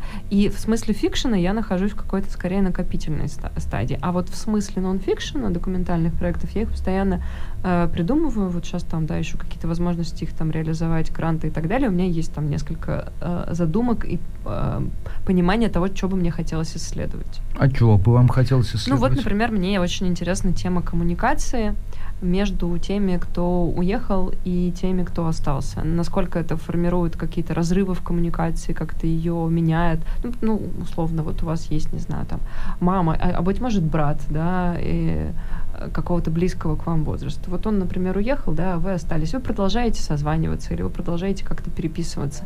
Но реальность, в которой вы находитесь, да, она вас, наверное, неизбежно как-то меняет, и ваш опыт делает разным, и ваше общение меняется. И я вижу очень много таких примеров э, самых разных коммуникаций, людей, которые находятся не знаю, ментально там по одну сторону баррикад, людей, которые по, по разную, но при этом их все равно а, соединяет в общении, ну, не знаю, родственные связи, там какая-то любовь или какие-то близкие отношения, А, и как вообще меня- меняется их общение, а, как, как вот ты из этого мира, несмотря на то, что есть открытый интернет вроде бы и так далее, но мы все видим, да, насколько интернет никого не спас от там и пропаганды, и, и как, как, какой-то